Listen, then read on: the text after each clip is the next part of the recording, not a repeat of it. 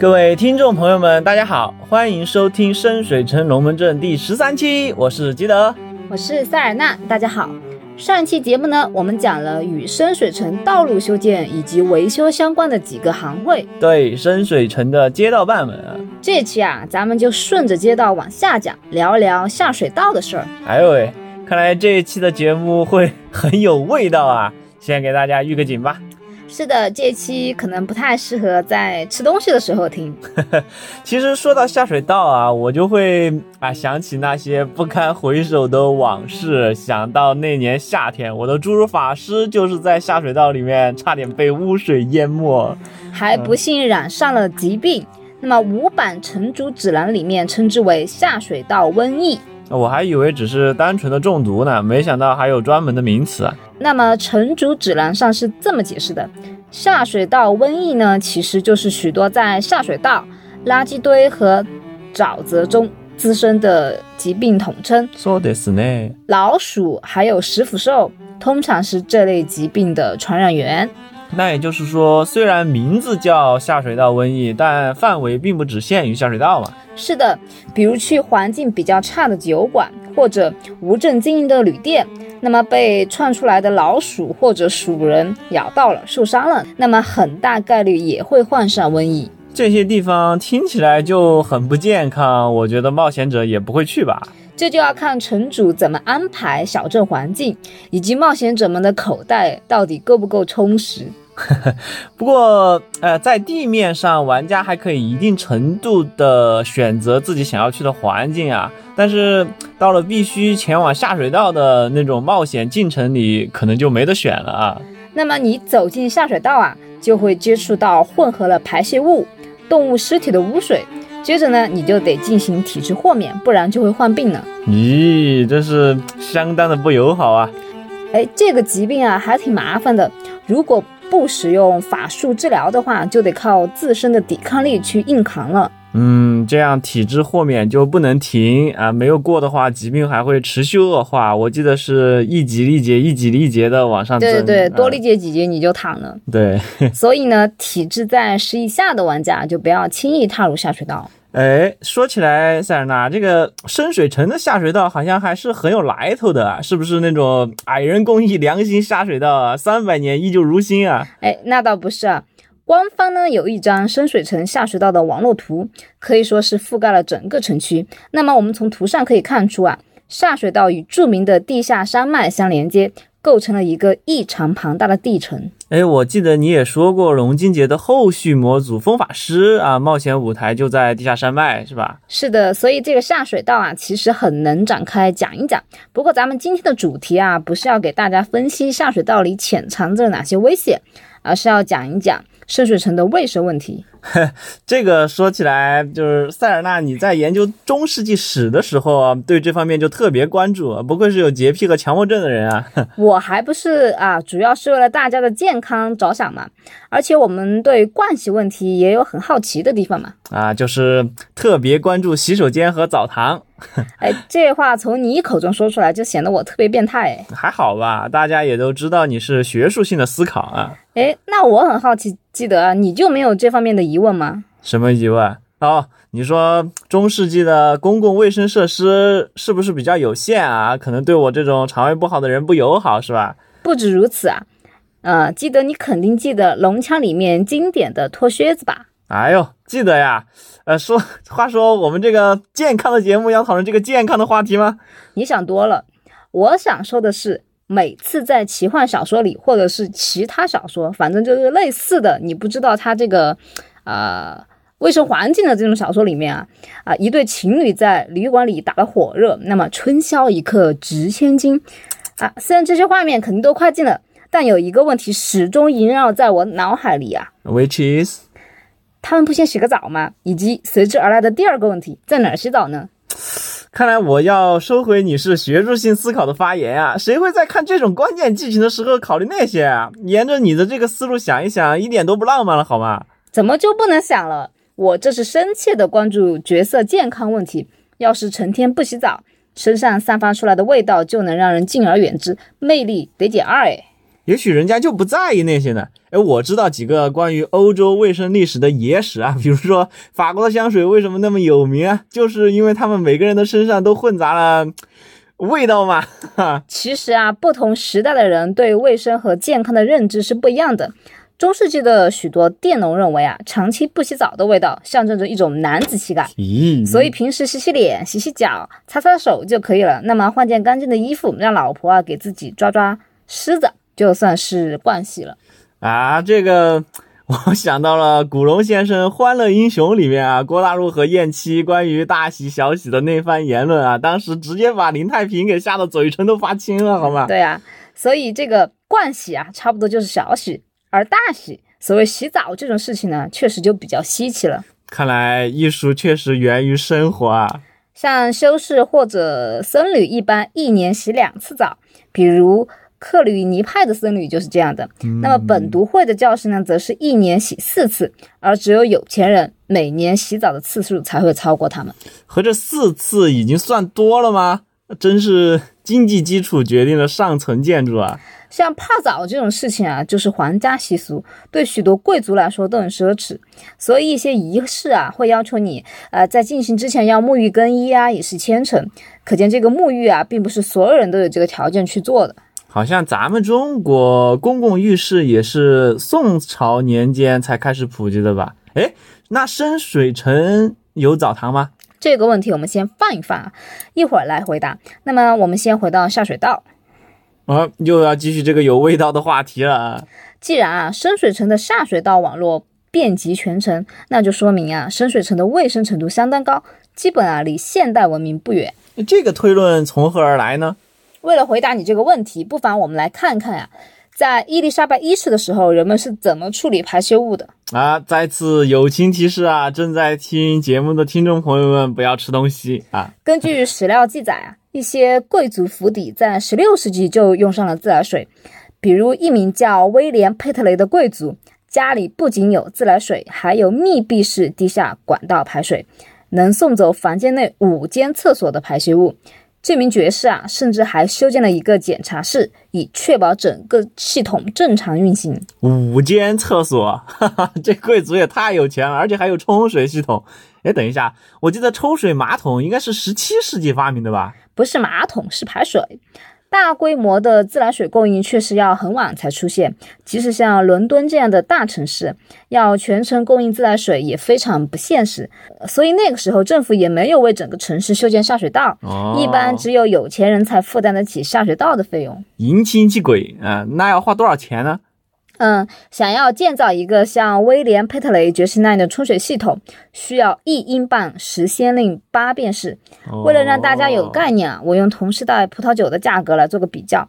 那个时候葡萄酒啊，算是一个小小的奢侈品。之前讲信仰的时候就说过嘛，大部分人喝的都是麦酒啊。是的，而即使是被当成奢侈品的葡萄酒，在伦敦呀，一加仑。品质一般的葡萄酒也才八便士而已。呵，看来古往今来，想要装修一个好的厕所，真得花不少钱啊！你以为你装了厕所就能高枕无忧了吗？这 too young to know，维护以及排污的费用也是很贵的。可是冲水马桶就是在排污呀！你这个就属于刚才又是听讲不认真吧？城市都没有铺满下水道啊，那你想贵族家里脏乱差会排放到哪里呢？啊，传说欧洲当时公共卫生条件差，就和他们随地泼洒啊自家的农家肥有关啊，总不能自己家里还要建个化粪池吧？咱们古代有个职业叫倒夜香啊，欧洲也有，在伦敦需要一组十二个人来挖出一般家庭每户十六吨的粪便。哎呀，你这个数据也精准的太有画面感了，这个可怕的数字呀，花掉两个晚上才能挖出来，白天还不让挖。开工的时候还要用杜松让空气保持清新。由于挖粪坑的时候需要先破坏外面的墙才能挖出来，清空之后还得用砖重新封好。啊，我已经不知道该说啥了，画面太美，我不敢想啊。更美的还在后面，挖出来之后你还得运走，对吧？这个运费也不便宜。你像那些东西装在木桶里晃晃荡荡的运出来，啊，就要花大概两英镑四千零。这个两英镑四千零就相当于一个劳工一百三十二天的工资。天哪，我的老伙计，真是连个厕所都上不起的时代啊！不要怕，早在古罗马，城市里就会修建公共厕所，其实公共厕所反倒是免费的。谁说的？你忘了我们在锡耶纳花两欧上公共厕所的事吗？我说的是古罗马，不是意大利啊。唉，这真是礼崩乐坏，人心不古啊！我还记得咱们在罗马郊外参观一个古罗马城市遗迹的时候啊，你就在那儿晃了大半天啊，就是为了找古代的那个联排公厕啊。可惜没有找到。我记得其实是有的，反正就没找到，只找到一个镶有漂亮马赛克的澡堂和一个十分有趣的小酒馆。好了好了，让我们回归深水城吧。那深水城相比伦敦啊，要先进，有全程的下水道。那它的下水道又运载了全城居民的农家肥，可想而知的重口味。最后这些污水又会被排放到哪里去呢？哎，你问了一个正经的问题啊！要是粗暴的类比，呃，伦敦往泰晤士河排污的历史，深水城大概率会直接往海里排放。这海纳百川，有容乃大呀。不过我觉得呀，深水城体量大，牛人多，发展了这么多年啊，应该会考虑水污染的问题啊。对啊，费伦有魔法嘛，比如咱们一环就有造水术和净化粮食。我觉得稍微发展一下，建一个魔法污水处理厂，问题不大。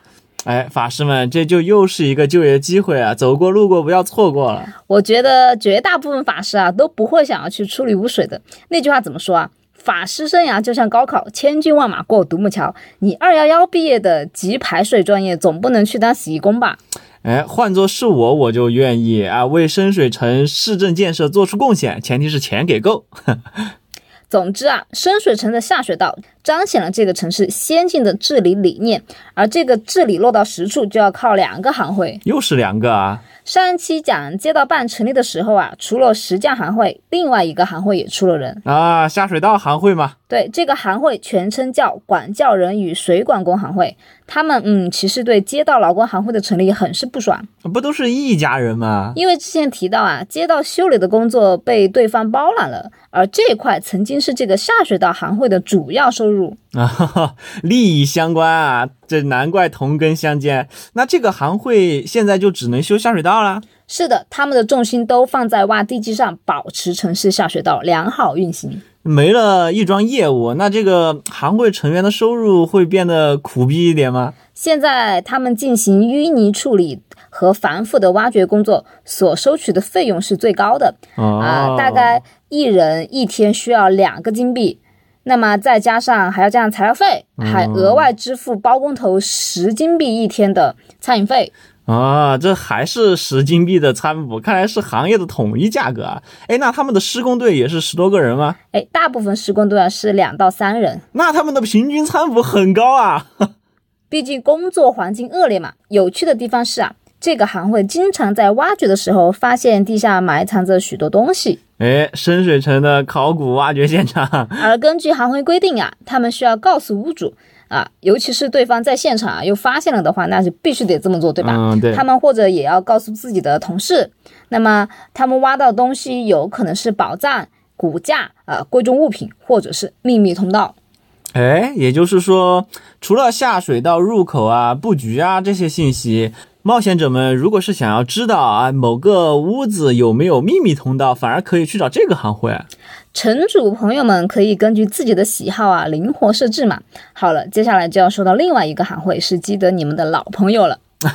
我知道你说的是哪个行会啊，不过不是我的老朋友，是咱们上一波冒险者的老朋友。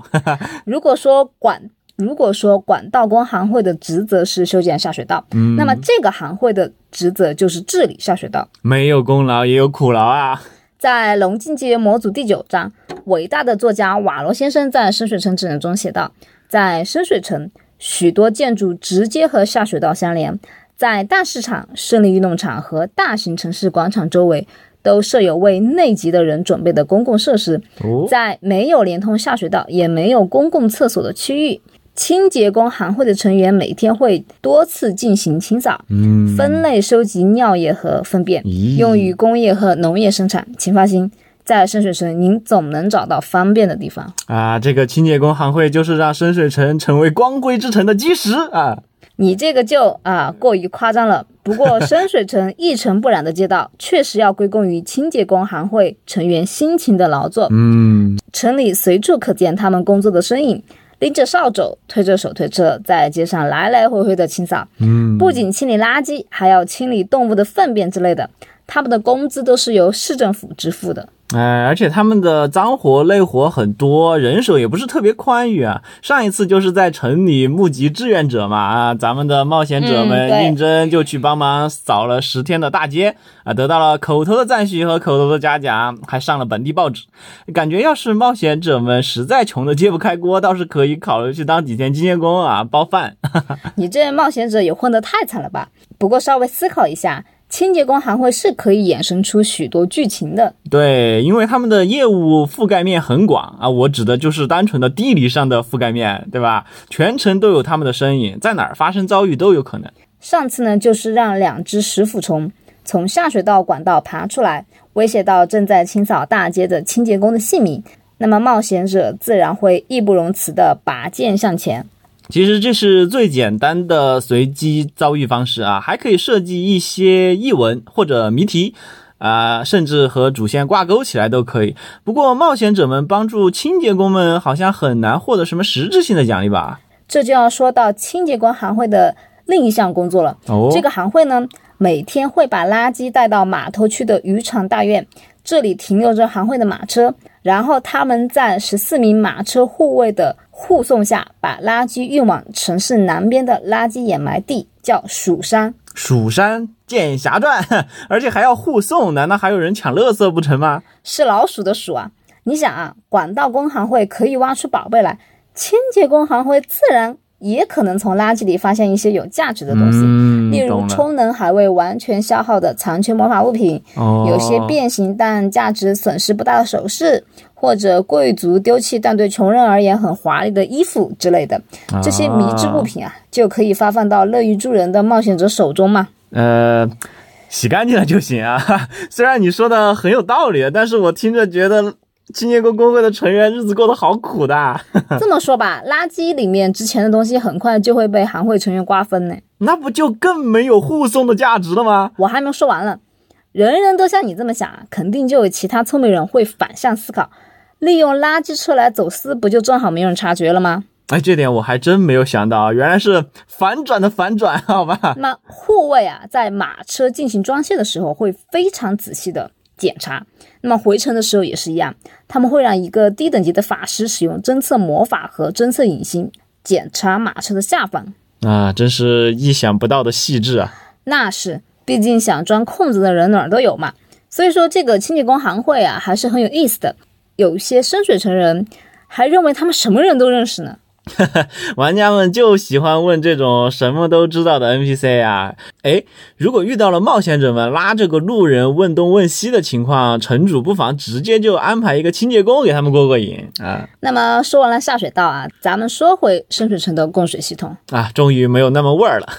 城市里面有不少公用的水池和水井，提供干净的可饮用水。那为什么人们要喝麦酒啊？直接在这儿喝免费的水不就好了吗？你每天会在小区的水井前排队喝水吗？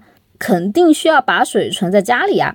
那普通人家中的蓄水池会滋生水垢、微生物什么的。而且我说的公共水池、水井，也只是因为流水不腐这个简单的道理相对清澈罢了。哦你以为是现在的自来水吗？